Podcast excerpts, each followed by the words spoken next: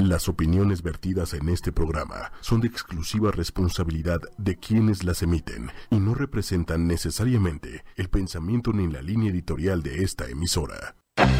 Sabemos que en tu mente hay muchas ideas. También sabemos que en las noches meditas, analizas, calculas, piensas. Por eso, para rescatarte de malos pensamientos o hundirte más en ellos, llegan Chacho, Diego y Jonah. Estás entrando a Psicología del Absurdo. Advertencia. Este programa puede causar diversión, entretenimiento, algunas alucinaciones. Bienvenidos. Comenzamos. Psicología de lo Absurdo. ¿Qué tal? Muy buenas tardes, noches tengan todos ustedes, nuestra querida comunidad absurda. Les mandamos saludos y un fuerte abrazo a donde quiera que nos estén escuchando. Con ustedes sus amigos, compañeros, los absurdos. Mi nombre es Jonah y mi amigo que está de regreso por fin después de tanto tiempo. Ya saben, Chacho, Chacho Quintero aquí de nuevo feliz compartir micrófono con los absurdos, contigo, Jonah. Me da mucho gusto saludarte y saludar a toda nuestra audiencia. Y bueno, listos para, para dialogar, para platicar para, recordar, sobre todo. Y para recordar. Exactamente, ya que curiosamente este programa cayó en una fecha muy significativa para el pueblo de México. Creo que a cada uno de nosotros nos afectó de una u otra manera. Y sin duda a las personas que nos están escuchando, que nos están viendo, desde donde quiera que estén, eh, les va a recordar muchos, muchos sucesos que pasaron hace exactamente dos años en esta precisa fecha. Un 19 de septiembre que se termina volviendo icónico para México porque es pareciera una fecha llena de tragedia. Y bueno, lamentamos que el día de hoy nuestro compañero Diego por motivos de salud no esté con nosotros, pero a donde quiera que esté le mandamos un fuerte abrazo y que se recupere pronto porque nos hace falta también aquí en el programa. Sí, un abrazo muy fuerte a Diego, se le extraña quién nos va a regañar y quién nos va a jalar las orejas, quién nos va a poner límites el día de hoy. Pronta recuperación, amigo, te queremos y nos vemos pronto. Exactamente, aparte ese punto de vista psicológico que tan importante es y tan acertado, hoy no va a estar presente con nosotros, pero sin duda que Chacho lo lleva muy dentro. Sí, sí, sí, en el corazón, en el corazón. Así que les recordamos que no se pierdan eh, nuestras emisiones. Eh, si no pueden ver el programa, posteriormente pueden encontrar los distintos programas que hemos tenido en los podcasts, tanto de en los podcasts tanto de iTunes como Spotify. Búsquenos así como tal, como Psicología de lo Absurdo. Y en todas las redes de 8 y media, ya sea Facebook, en Instagram, en YouTube. Ahí sin duda nos pueden encontrar. Compártanos. Eh, también los invitamos a que sigan nuestra página que se llama Psicología de lo Absurdo, ya que allí se pueden enterar de los temas que vamos a estar considerando. Pueden mandarnos también sus mensajes si hay algún tema que ustedes deseen que toquemos en especial, como sucedió la semana pasada que pidieron acerca de este de este tema tan interesante del, del efecto espectador y que lo terminamos desarrollando. Y el día de hoy los invitamos a que también nos comenten mediante redes sociales, ya que sin duda cuáles fueron sus experiencias hace exactamente dos años con este sismo que sacudió a México, qué estaban haciendo, cómo lo, cómo lo, cómo superaron esta, esta tragedia. Los invitamos a que participen y nos manden sus comentarios. Así que, sin más ni más, vamos a entrar al tema principal de este programa. Adelante. El día de hoy no hay cortinillas y es evidentemente porque es un programa especial, es una edición especial y queremos tratarlo con el respeto que se merece a esta, a esta tragedia que ocurrió hace, hace dos años. ¿Qué nos puedes contar? Tú, este, mi querido Chacho, de cómo lo viviste? ¿Qué estabas haciendo precisamente hace dos años? Fíjate que estaba en una reunión de trabajo, ¿no? Estaba platicando temas muy particulares con, con mi jefe. Y estábamos los dos en una mesa, en ese entonces teníamos un proyecto muy lindo, un restaurante en el centro de Coyoacán. Y justo platicando, ¿no? Me dice, oye, ya deja de mover la pierna. Y yo, si no estoy moviendo la pierna, ¿no?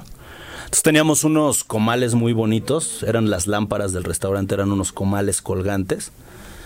Y fue así de, volteamos y empezamos a ver el pandeo de los de estos comales. Así de, no, está temblando, ¿no? Y bueno, pues ya sabes, el caos, gritar, salir, obviamente había mucha euforia en, en, la gente, eh, las botellas cayendo de los costados, veías pánico, veías eh, angustia. Sí fue un momento complicado, yo la verdad sí, sí, sí sentí que, que, algo grave iba a pasar, porque además en el traslado de, que, que hice hacia mi salida, hacia la salida del restaurante, eh, fue un, un tramo, por así decirlo, largo. Y bueno, había mucha gente, los gritos, el caos, ver todo así. En algún momento dije, no, no voy a llegar a la, Claro. a la salida, ¿no? Y bueno, e- ese fue el momento como tal, ¿no? Pero pues ya posterior a eso, evidentemente no había luz, no había manera de, de comunicarse. Y conforme regresé a, a- a las oficinas en Copilco y posteriormente a, a la casa de todos ustedes, Gracias. ahí fue donde empecé a darme cuenta de la magnitud, ¿no? Me acuerdo que eh, iba sobre Tlalpan y me paré a comprar este algunas cosas en, en una farmacia y ya había gente comprando más este comprando agua, comprando gasas, Como las compras de pánico, ¿no? un poco, sí, ¿no? pero Tlalpan era una cosa espectacular. Yo, yo lo, lo ponía como, como si estuvieras viendo una escena de The Walking Dead. Claro. ¿no? El, el vacío, gente caminando sobre la avenida. Entonces, no, pues fue un momento de mucha confusión, de, de mucha angustia, de, de, de no saber verdaderamente qué estaba pasando, ¿no?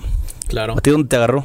Fíjate que yo en esa ocasión precisamente venía con mi novia y nos dirigimos al convento de Desierto de los Leones a hacer una sesión fotográfica. Entonces íbamos subiendo precisamente por ese antiguo camino. Eh, acabábamos de pasar precisamente por Plaza Inn, que allí es donde trabajaba su, su hermano.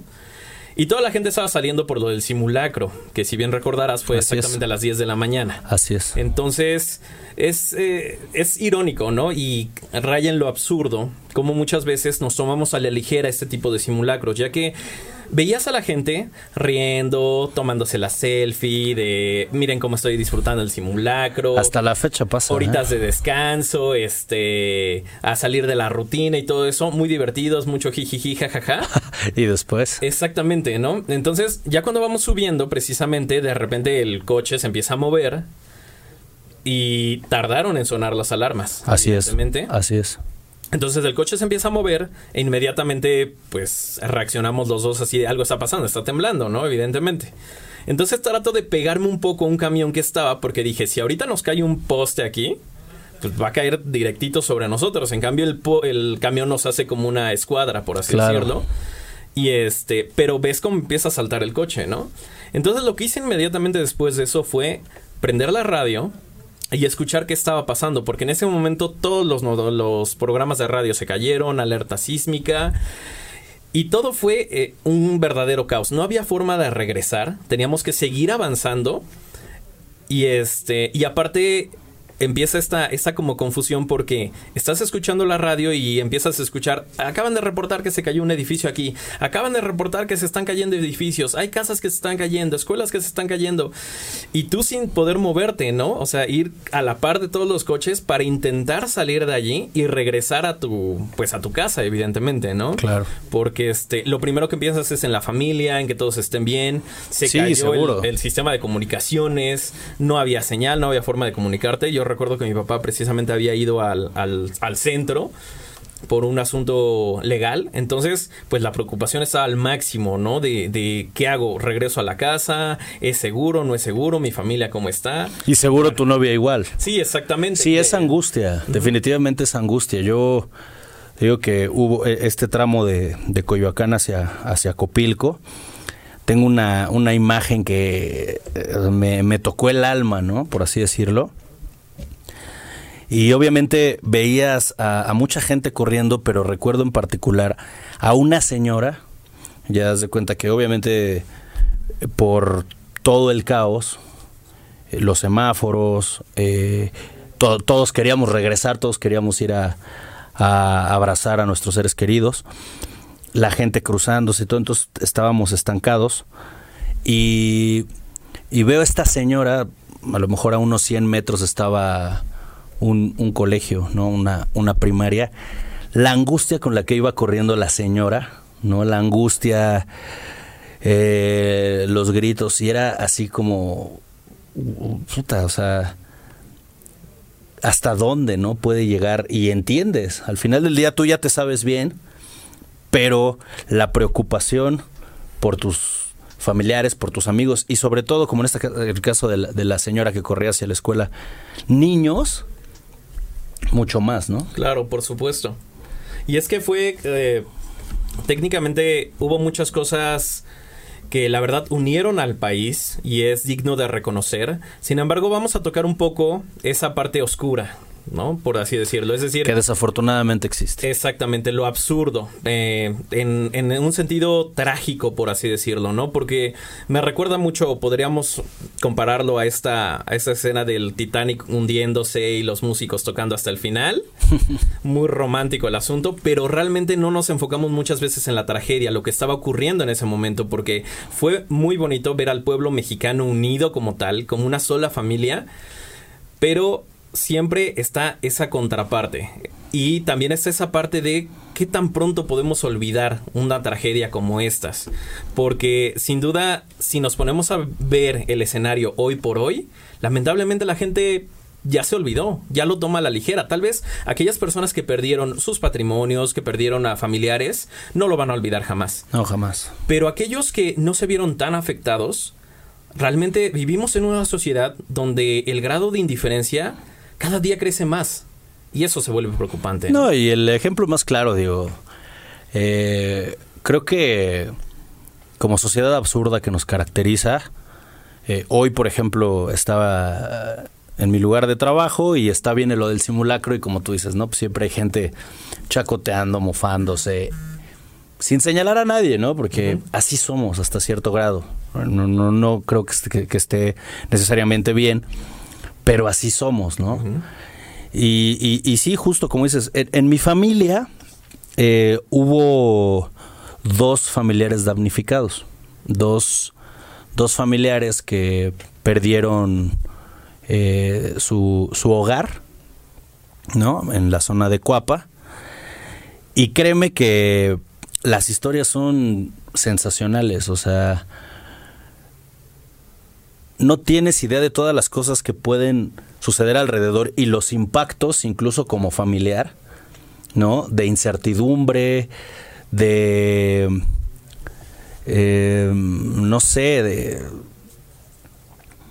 dolor, tristeza, ¿no? Angustia. Y bueno, al final me refiero a sensacional de que pues hoy en día eh, las cosas han mejorado para ellos, ya se solucionó el tema de sus hogares, afortunadamente. Pero, por ejemplo, eh, uno de, mis familiares, digo, independientemente de toda la, ayuda de la sociedad y todo, que, que, también son, son los temas que veremos, por ejemplo, no faltó quien en la familia dijera, oye, no pasa nada, vente para acá, te quedas en, te vamos a, dejar un cuarto para ti, en lo que se resuelve la situación, en lo que el gobierno, las instituciones te reconstruyen o suceda lo que tenga que suceder, pues vente para acá. Y, realmente, bueno, este familiar se fue a casa de unos tíos y me cuentan que realmente nunca estaba, ¿no? Nunca estaba él. Estaba ido, estaba fuera de, de sí, no fuera de sí mal, no desquiciado, no, sino que no, no, no se encontraba, ¿no? No, mi tío tiene una personalidad muy divertida, es, es, una persona muy generosa, muy dicharachera, ¿no? Un buen amigo. Y no, no, no, no se podía encontrar y tenía que regresar y hacía las guardias y se quedaba ahí y, y prefería quedarse afuera de, de, su, de su hogar en el coche, ¿no? Entonces, son impactos hasta que nosotros como familiares decimos, bueno, ¿qué, podemos hacer? ¿no? no sabes verdaderamente hasta dónde llega la tristeza, el dolor, eh, el sentir de estas personas. Y tú lo saludabas y no, todo bien y todo bien, y, pero en su vida diaria definitivamente algo cambió, hubo algo que, que no encontraba la razón y que fue motivo de muchas circunstancias, ¿no? Es, es bien, bien, bien complicado. Sí, claro. Eh, yo también tuve compañeros de la escuela que perdieron a familiares precisamente en estos, en algunos de esos edificios que, que se cayeron. Y aquí viene un punto clave, porque vamos a enfocarnos un poco lo que estaba pasando durante el momento de posterior al sismo, ¿no? Ocurre este sismo mucha gente quiere ayudar y aquí cabe uno de los absurdos. ¿Por qué? Hay gente que quiere ayudar, su intención es noble, pero no sabe cómo hacerlo. Entonces, lo que queremos tratar de dar a entender o concientizar a, las, a la sociedad como tal es, si no sabes cómo ayudar, oriéntate, pregunta, y si no, como hay un dicho muy mexicano que dice, más ayuda el que no estorba. Sí, y, y, no, y somos muy dados a ofendernos, ¿no? Si de, es que yo quiero ayudar. Sí, pero si no sabes cómo hacerlo, si no estás listo o preparado para hacerlo, puede que termines entorpeciendo más un proceso o un sistema que además es muy delicado porque pues ya estaban vidas de por medio, ¿no? Sí, claro, exactamente. Y es precisamente lo que pasaba. Es decir, hay dos partes. Está la parte positiva, donde está la buena intención de la gente por ayudar, y está la parte negativa, de aquellas personas que querían aprovecharse de la tragedia como tal para los famosos actos de rapiña. Sí, claro. Y lo absurdo cabe en el hecho de que intentando unos por su lado tratar de sacar personas o tratar de ayudar, otros por su parte tratando de ver qué se llevaban, qué le robaban al, al vecino, al prójimo, por así decirlo, y terminaban ellos atorados allá adentro. Entonces los equipos de rescate ya no podían hacer sus labores porque ahora tenían que ayudar a estas otras personas, ¿no? Es lamentable. Y yo creo que acá lo absurdo recae en, en cómo, qué debes tener en la cabeza para utilizar una tragedia para un beneficio personal. Y eso yo creo que muchas veces aquí hemos hablado de que eh, nos parece la sociedad norteamericana una sociedad muy absurda, pero también nosotros por ahí, el otro familiar que tuve damnificado fue víctima de la rapiña. Entonces era un edificio que no cayó, pero quedó muy mermado, tuvieron que desalojarlo, quedó inhabitable y este, posteriormente en una de las juntas, cuando se acercaron eh, los grupos de apoyo y estas reuniones que se hacen para ver eh, los, los procesos por los cuales iban a rehabilitar el edificio, pues eh, mi tío se dio cuenta que ya no tenía refrigerador, por ejemplo, ¿no? Y además dices, un refrigerador, o sea, no es algo que tú digas, puta, estaban ahí 50 pesos, que ahí se quedaron, ¿no? Es un refrigerador. ¿No? Entonces sí es, sí es absurdo cómo nos, nos dan ganas de hacer un algo mientras hay una tragedia de por medio y eso creo que nos deja muy mal parados, ¿no? Sí, porque aparte, eh, ¿qué estás pensando que estás exponiendo tu misma vida por sacar, no sé, algunas joyas tal vez, ¿no? ya yéndonos al mejor de los casos. Pero realmente estás pasando una tragedia, tu familia cómo está, piensa que tú podrías estar en el, en el, en el lado opuesto, ¿no? Y tú ser esta víctima.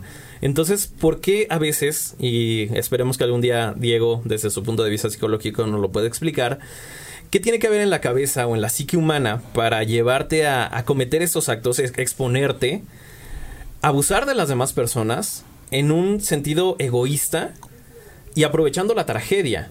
Eso es realmente lamentable. De por sí, joder, está jodido. Pero joder a alguien que ya está sufriendo, que por un desastre natural ya está jodido, y luego volver a joderlo, es, me parece que es, tienen segurito un lugar en el infierno y no en el infierno chido, sino en el infierno de los castigos, de los látigos, porque como tú dices, además, ese día al final todos estuvimos expuestos. Cualquiera de nosotros pudo haber sufrido, digo, en este caso, en el caso de mis familiares, afortunadamente no hubo nada de salud o una vida que lamentar. Situaciones materiales que no dejan de doler porque las construyes con, con mucho esfuerzo y con muchos años de trabajo. En el caso de mi familiar, al que le, le rapiñaron el refrigerador, un, un hombre eh, sumamente ético, un hombre educado, respetuoso, con una personalidad absolutamente distinta a la de mi otro tío, pero un, hombre de una pieza, disciplinado, trabajador, honesto. Y a él sí lo noté más sensible, ¿no? Y en algún momento incluso hacerme la pregunta o hacer la pregunta en alguna mesa de decir, eh, imagínate tantos años de trabajo, tanto esfuerzo, tantas cosas para que un día voltees y no tienes nada, ¿no? Sí, exactamente.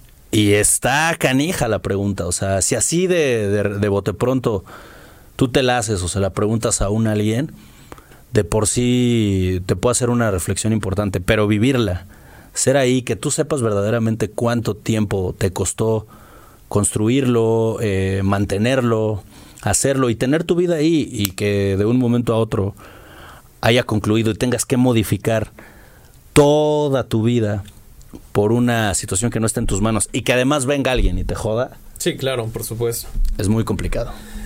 Y de aquí saltamos a otro, a otro tema importante, que también tiene que ver un poco con la desinformación que se llega, que llega a ver en este tipo de tragedias. Y como lo mencionamos ya en un principio, la idea es concientizar a la sociedad para que cuando vuelva a ocurrir un evento similar, usemos un poco más la cabeza, un poco más el corazón también, pero sobre todo la cabeza. Porque muchas veces en este afán de ayudar, en este afán de querer este eh, hay que prepararnos, hay que estar prevenidos, vienen estas famosísimas fake news. Las fake news que no ayudan absolutamente a nadie, que lo único que generan es pánico, que de repente puedes... Se dieron estas compras de pánico, evidentemente, pero por gente que realmente su objetivo nada más es distraer, es divertirse en, una tragedia como esas y nosotros podemos contribuir si transmitimos estas, estos mensajes a través de redes sociales y demás, mensajes que son falsos, porque lo único que ocasionamos es que todo se termine entorpeciendo, ¿no?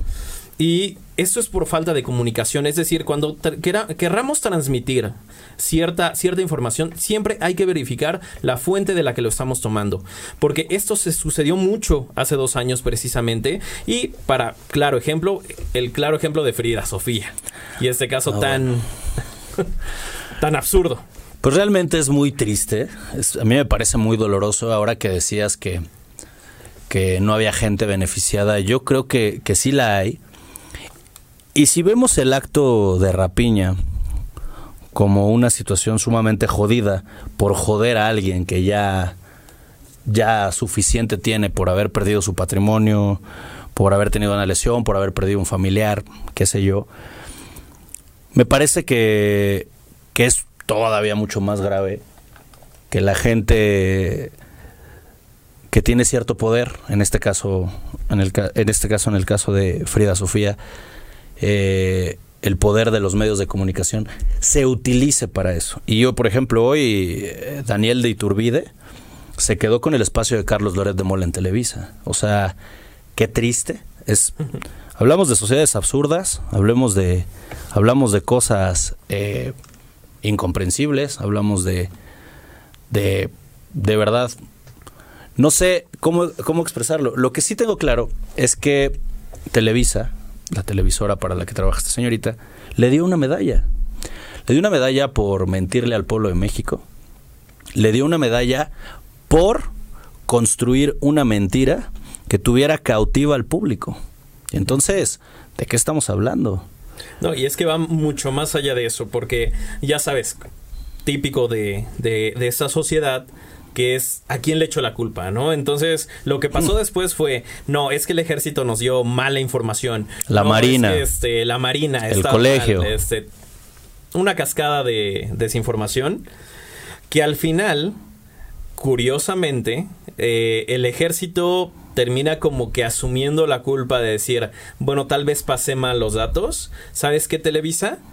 Te doy un contrato para que tú seas el primer medio y el único que puede entrar al colegio Repsamen después del sismo. Televisa fue el único medio que tenía a sus reporteros allí. Entonces se terminan beneficiando de esta tragedia de una manera tan absurda. No, es, lamentable. Yo, yo en ese momento estaba leyendo y eh, la primer, la primera institución que culpa a la señorita de Turbide es la Marina y la Marina emite un comunicado de decir, nosotros jamás dimos nombres, ¿no? Y pues sí, eh, al final, desafortunadamente, sale, hay gente que está buscando beneficios. Digo, en el caso de la persona que, que rapiñó a mi tío, pues, se llevó un refrigerador. Pero esta señorita se ganó un noticiero en un canal súper popular, en un horario importante en la mañana pues es sacarse la lotería sin comprar boleto. Jamás nadie pide cuentas, jamás nadie dice nada.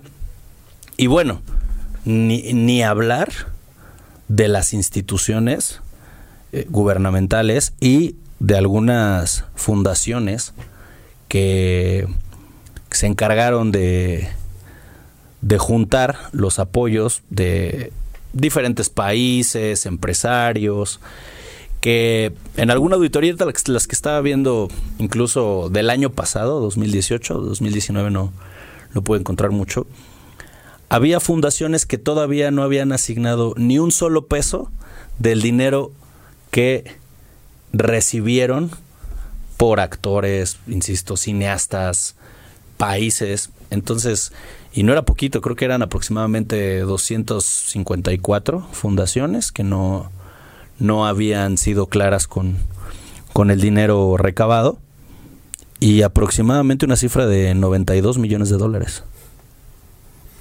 Eh, quiero aprovechar una, bueno, hacer una pausa para mandar saludos a Ana Rocío Asensio Pérez. Ella nunca se pierde nuestro programa, es una Saludo. fiel admiradora, así que un abrazo. Un abrazo muy fuerte, señora. Y, y bueno, continuando, continuando con este tema, sí, o sea, es, es realmente acerca de, este, de esta ayuda, ¿no? Porque todos los países se solidarizaron con México, empezaron a mandar ayuda de todo tipo. Alemania, Japón, a sus rescatistas.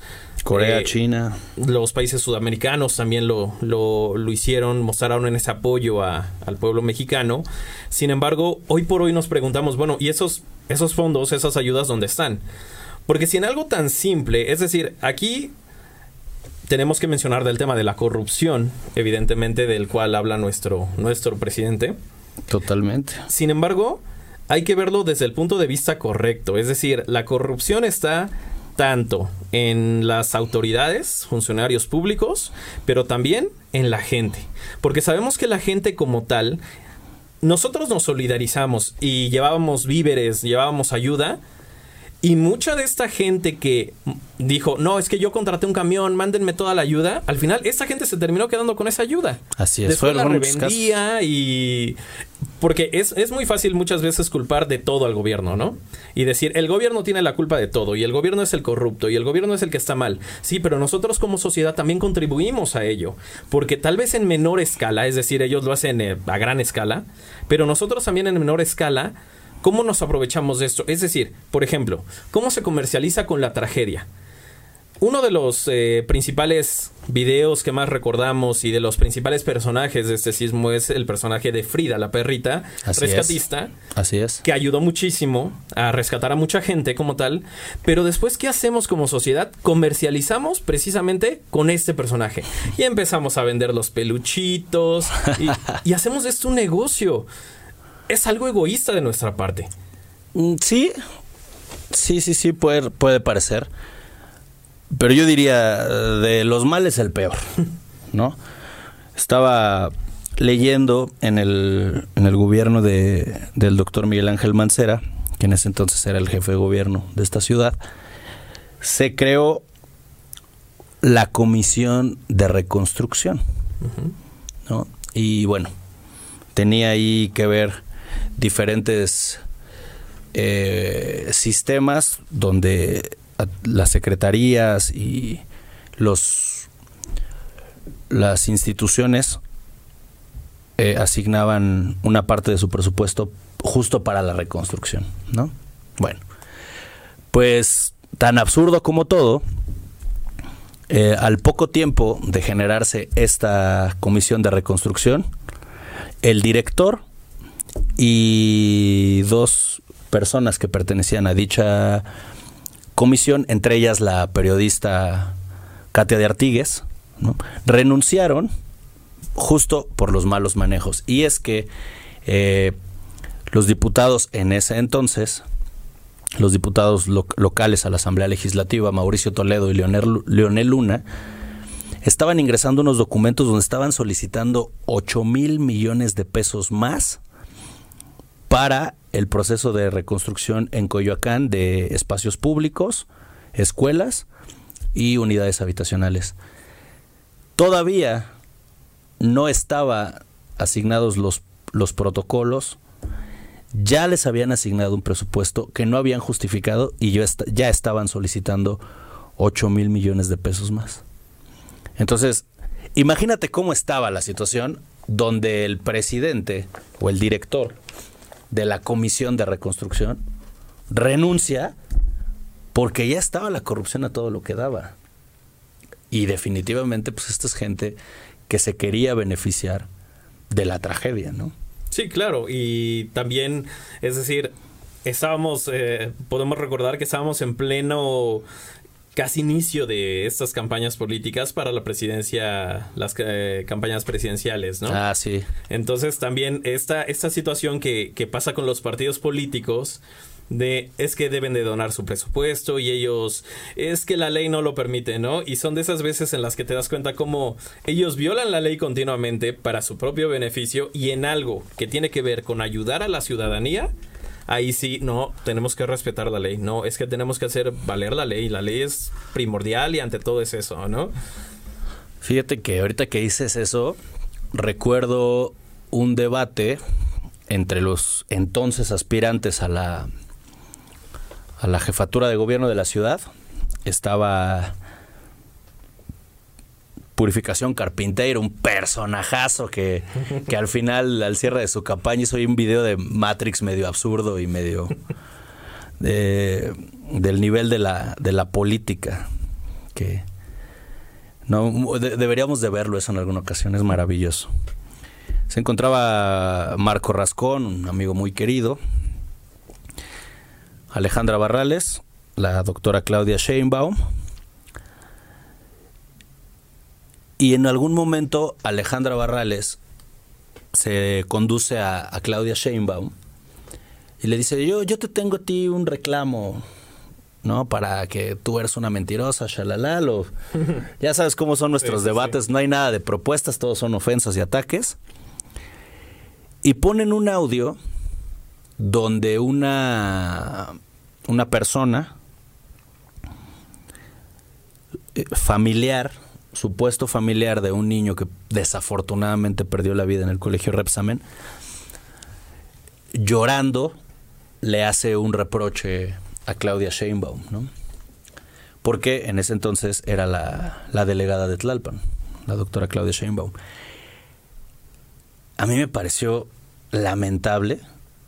¿Cómo tú le pides a, a, una persona que sufrió una pérdida de ese tamaño, oye, grábame un audio, ¿no? Este, mentándole la madre. o sea, ¿dónde está la sensibilidad? Nada más para que vean el nivel de, de políticos que tenemos, ¿no?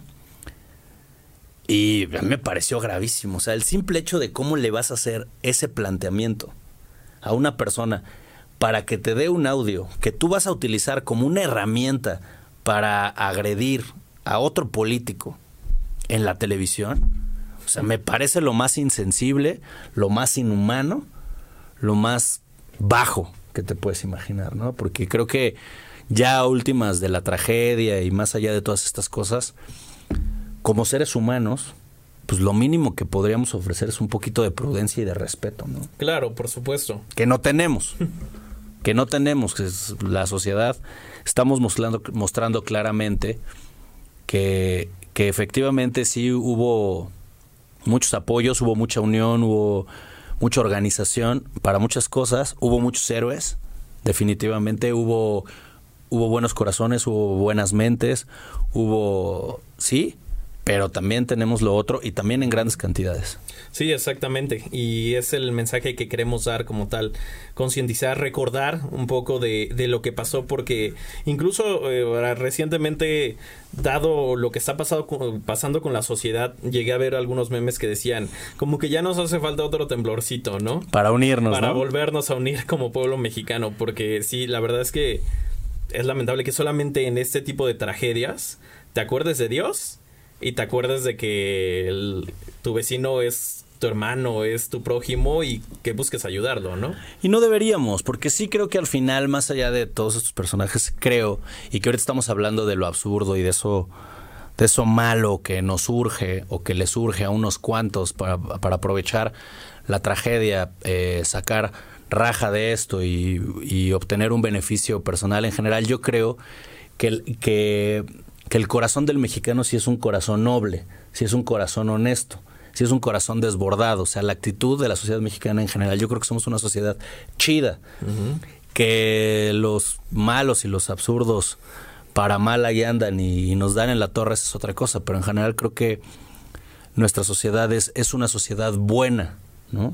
Yo así lo, lo podría percibir. Y pues también sería bueno que nos abrazáramos y que estuviéramos conscientes cuando, cuando nos representan los niños en las Olimpiadas de Matemáticas, cómo nos unen los deportes, ¿no? Nos podrían unir otra clase de cosas día a día y no estar esperando una tragedia para ver qué tan buenos mexicanos somos, ¿no? Y además, también puntualizar que ser un buen mexicano o un buen ser humano va más allá de que tú te tomes una foto con atrás unos cuantos kilos de arroz y papel de baño diciendo yo estoy aquí apoyando y también somos muy dados a eso y eso Sí. habla de ese Llamar de ese atención. marketing hasta marketing personal que uno se de vean qué noble soy vean que no sabes qué no definitivamente cuando suceden estas tragedias es gente profesional la que debe tomar la batuta y hacer las cosas del apoyo que se requiera, ¿no?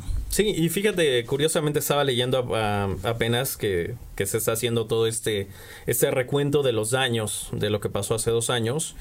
Y una forma de ayudar es precisamente estudiando esta carrera de sismología, porque entrevistaban a la directora del Sistema Sismológico Nacional y mencionaba que hay muchas vacantes como tal, es decir, es poco el personal, se tiene el mejor equipo, los sismos no se pueden predecir, evidentemente, pero puedes encontrar como que ciertos patrones para adelantarte, quizás por unos segundos que pueden ser vitales. Sin embargo, hay muy poco personal trabajando en el sistema sismológico nacional, cerca de 30 personas. Entonces, la verdad, una forma de contribuir es enfocándonos también un poco en estas carreras, saber que también existen, ¿no? Y tener una cultura de concientización, una, una cultura educativa en donde nos ayude a estar preparados para este tipo de eventos, porque no sabemos en qué momento van a pasar, pero sin duda podemos estar preparados, podemos tener estos, ver estos simulacros como algo real, ¿no?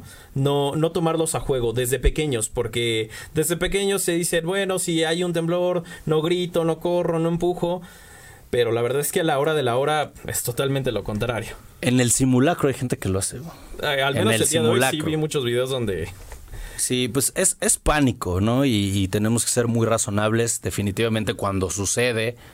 Y si estás en un edificio, estás en un piso alto, entiendo que, que se puede desatar un poco el pánico, el miedo, pero en medida de lo posible pues, sí tenemos que, que disciplinarnos porque de otro modo terminamos haciendo mayores las tragedias, ¿no? Sí, así es, ah, así es, exactamente, porque como menciona nuestro amigo Sergio García, que también nos está viendo, temo saludo, que no, Sergio. amigo, aún no hay celulares que predigan temblores, te digan lo que te digan. Y por ejemplo, perdón, rapidísimo, en, en este tema de la carrera que sugieres, si bien es cierto es que no podemos eh, saber cuándo va a temblar, es una realidad que México es un país eh, susceptible a los sismos, ¿no? Es una constante, no eh, por diferentes circunstancias, entonces pues es importante y, y bueno, pues ahí está. Pero. Quien quiera confiables, por favor, no con Monividente.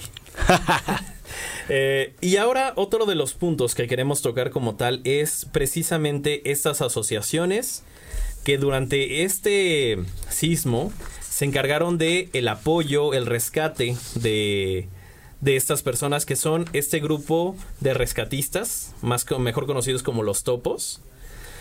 Porque también hay una verdad atrás de esos, de esos grupos. Es decir, hay muchos grupos que son reales, que son grupos reales de apoyo, pero hay otros que nada más están como por la imagen, como de parapeto, pero realmente no están contribuyendo. Y muchos de estos, o sea, e- e- es, es bien complicado, de verdad, que estudiando el tema te sorprendes, te sorprendes para bien y te sorprendes para mal. Muchas de estas instituciones o grupos eh, reciben apoyos de asociaciones o gubernamentales y no ejercen. O te ponen que tienen una nómina de 35, 40 personas, cuando verdaderamente solamente son cuatro personas, y de las cuales cuatro dos son familiares y no están lo suficientemente capacitados. Pero mientras, del dinero otorgado por asociaciones o por el gobierno, pues esos cuatro viven de la nómina de 35, eh, obtienen vehículos, obtienen beneficios. Entonces, créanme, eh, eh, podría parecer absurdo, ¿no? Pero en México al menos en México, la tragedia es un negociazo, ¿eh? Sí, exactamente. Y precisamente tenemos un testimonial. Este grupo de investigación de psicología de lo absurdo tiene el testimonial precisamente de una persona que nos va a relatar un poco de lo que sucedió. Él pertenece a un grupo de, estos de, apoyo en situación de, rescate. Entonces, a los invitamos a que vean el siguiente, la siguiente de video con nuestro. Hola, yo soy Oscar Mesa y les voy a contar mi experiencia que tuve en brigadas o que tengo en brigadas de protección civil y de, rescate aquí en la Ciudad de México. Bueno, pertenezco a una brigada de, mi trabajo, luego les contaré de qué se trata, pero bueno, la onda es que si, estamos, si tengo cinco años ahí y nuestras capacitaciones son muy, muy, muy, muy buenas. Tenemos trabajadores de aquí que son instructores certificados, por ejemplo, en cuerdas y en, en rescate y hasta en buceo, tenemos algunos por ahí, ¿no? Y y ya cinco años con cursos en las postas, nos dan unas capacitaciones de evacuación, de inmuebles, de, sobre combate de incendios, eh, manejo de sustancias peligrosas. Ah, somos una capacitación muy chida, ¿no? Entonces cada año hacemos nuestro, nuestro simulacro, de hecho son bastante, bastante entretenidos e importantes. Aquí el punto el 19 de septiembre hace dos años, del 2017, del, sí, del 2017, perdón, eh, pues resulta que estamos ya preparando todo nuestro equipo, ya saben, ¿no? En la azotea íbamos a bajar a, un, una, a una persona en una célula rígida con cuerdas desde la azotea de nuestro edificio, bastante alto, considerablemente alto. Y pues ya saben, ¿no? Toda la foto de la selfie. Aquí participan en el simulacro, tarara. Son muy chidos, somos 22 personas que estamos ahí. Y chingón, ¿no? Nos sale muy bien todo. Y ya a la hora del, de de guardar el equipo, estamos en el primer piso, estamos guardando los cascos, mosquetones, cuerdas, y pues comienza el temblor de no el terremoto.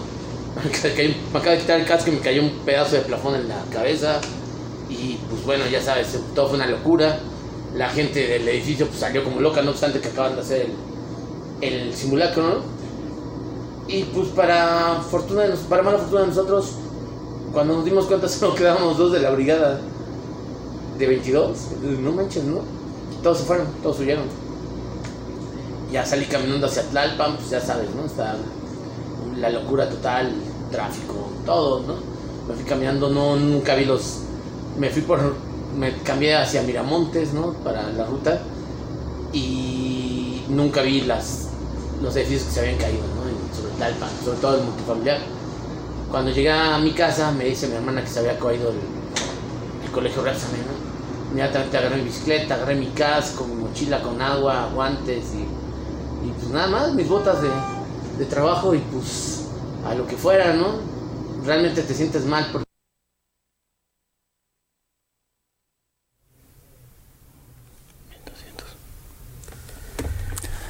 Bueno, pues aquí estábamos viendo parte de este, de este testimonial de... Algunas fallas técnicas por ahí, pero bueno. El amigo Oscar Mesa nos hizo favor de apoyarnos con, con este testimonial, ¿no? De cómo él llevaba un tiempo preparándose justo con, con grupos de, de voluntarios, ¿no?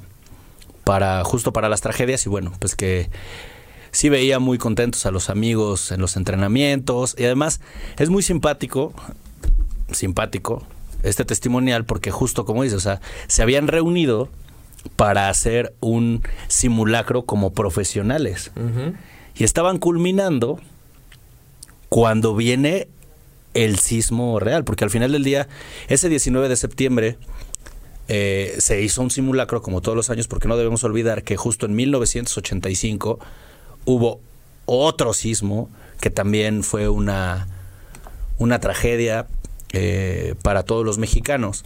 Entonces, el hecho de que fuera el mismo día, pues bueno, ellos venían saliendo de, de este entrenamiento cuando pues se dieron cuenta que realmente nada quería participar, ¿no? Por otro lado, nos comenta también que eh, estuvo asociado a Topos Tlatelolco y que realmente no vio él ninguna clase de movimiento ni de apoyo.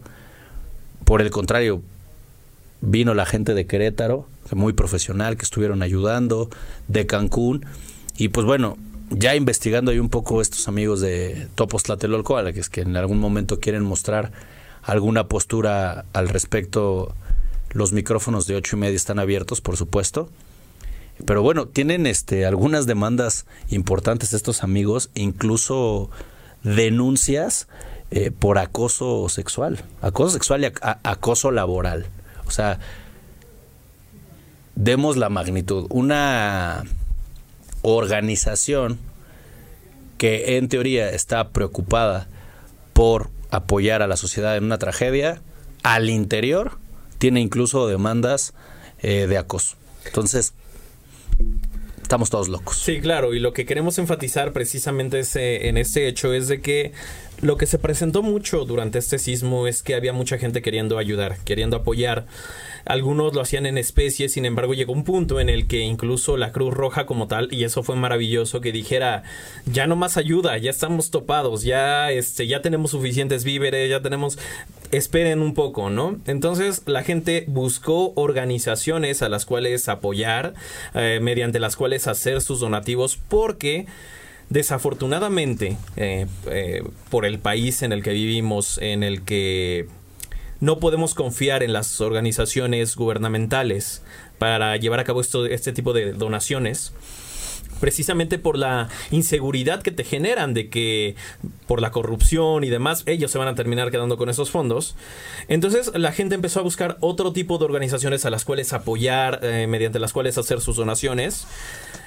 Y lamentablemente empiezan a surgir estas supuestas organizaciones que realmente solamente utilizan el nombre, eh, utilizan, se aprovechan de la tragedia como tal, para que la gente crédulamente empiece a donar, pero al final pues realmente son grupos falsos, grupos que no hacen su trabajo, que simplemente están para la foto, pero que realmente esos apoyos pues nunca terminan llegando a sus destinatarios, a, los beneficiarios como tal. Entonces, lo que queremos es concientizar a, ustedes, nuestro, nuestra audiencia, a que cuando se repitan este tipo de tragedias, es muy importante que verifiquen antes que nada a qué organización van a dar su apoyo.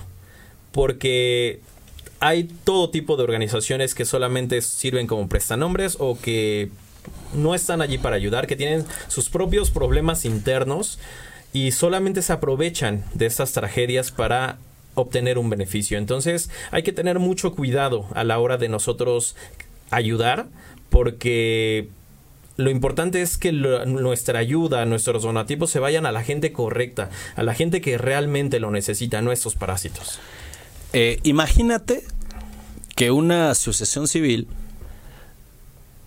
asigna un presupuesto, tú dices, de 35 personas, ¿no? de 4 mil pesos mensuales por persona, 2 mil pesos, 5 mil, también al final la cifra podría ser lo de menos o no.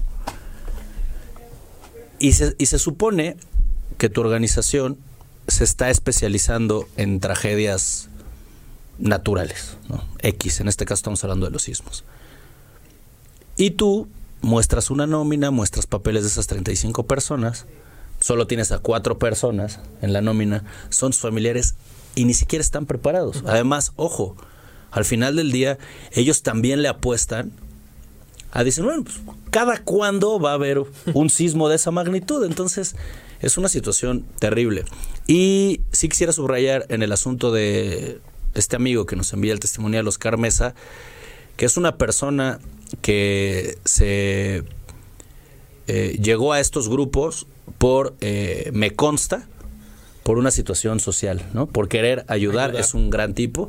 El tipo es fotógrafo, no tiene un cargo gubernamental, no tiene ninguna clase de interés que no fuera la de sumar en, en este caso. Y ya no se concluyó el video por fallas técnicas, pero bueno, justo eh, comenta que al llegar los grupos de topos al colegio Repsamen, él obviamente vio los movimientos, esperó respetuosamente para saber cómo podía ayudar, e incluso con una, con una eh, preparación. Y sin embargo, dice que había, se juntaron un grupo de, albañiles, ¿no? Y fueron al final los que más aportaron para la situación de los polines, de carga, de lleva, levantemos esto, saquemos. Fue realmente este grupo de albañiles de los que nadie habla y que él les da eh, un gran mérito en este video y que bueno, aprovechamos nosotros para extenderlo. Y son de esos héroes anónimos que no se tomaron la selfie, que no salieron en la televisión, que no tuvieron que inventar ah, nada. Simple y sencillamente estuvieron ahí para ayudar, para poner un, un granito de arena en una situación tan delicada, ¿no? Exactamente. Y bueno, ya técnicamente para terminar este, este programa donde recordamos un poco de esta tragedia, lo que sucedía detrás de lo que veíamos a través de las pantallas televisivas, básicamente nos queremos quedar con puntos muy importantes, que son más ayuda al que no estorba. Es decir, si no estamos preparados, si no sabemos cómo actuar ante una situación como esta, dejemos a los que sí saben hacer su trabajo, porque muchas veces por querer ayudar terminamos entorpeciendo este tipo de obras. Hay que estar preparados, es decir, vivimos evidentemente en un país que es propenso a este tipo de, de, eventos, entonces siempre hay que estar preparados. Nunca hay que irse con la idea de a mí no me va a pasar, porque precisamente acaba de pasar este sismo en Chiapas eh, de, 8, de 8 grados el 8 de septiembre y precisamente el 19, eh, poco más de una semana después, viene este otro, este otro sismo. Entonces, cuando veamos este tipo de tragedias, no pensemos o no tengamos esa mentalidad de a mí no me va a pasar porque eso lo único que va a provocar es que no estemos preparados a cómo reaccionar cuando terminemos enfrentando una situación como estas. Entonces, hay que estar conscientes del país en el que vivimos hay que ayudar en la medida de lo posible, no ser solamente espectadores, como mencionamos en el programa pasado, sino hacer lo posible para ayudar siempre y cuando sepamos cómo ayudar. Si no sabemos cómo hacerlo, preferible dejar a los expertos.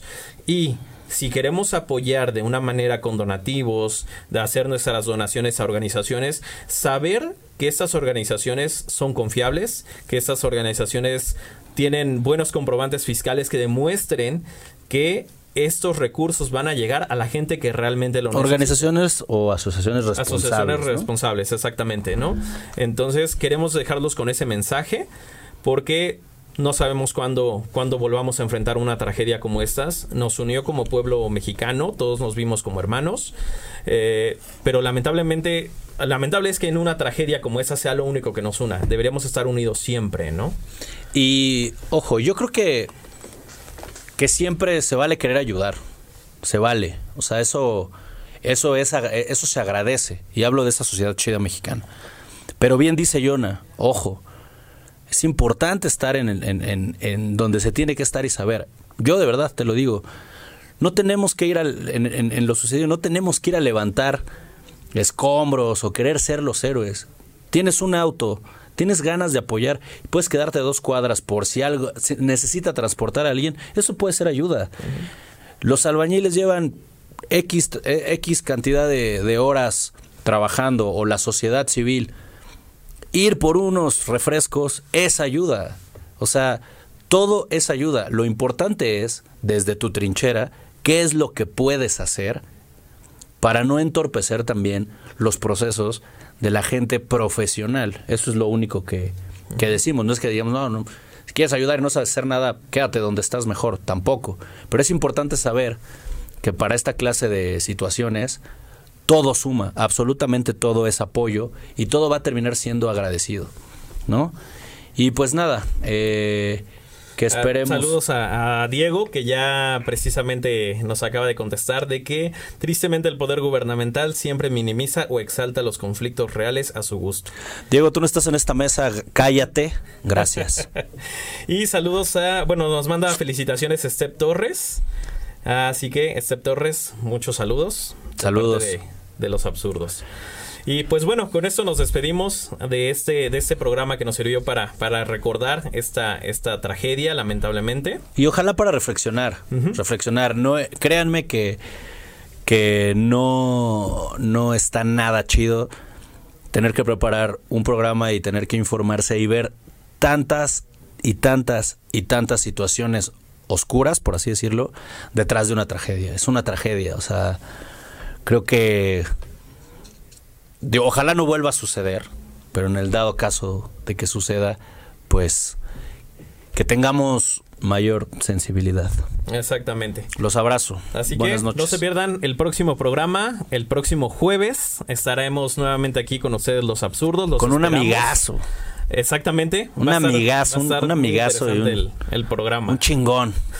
Exactamente. Y también no se olviden de que el próximo sábado es el día de Batman, el Batman Day, así que por eso venimos caracterizados como tal.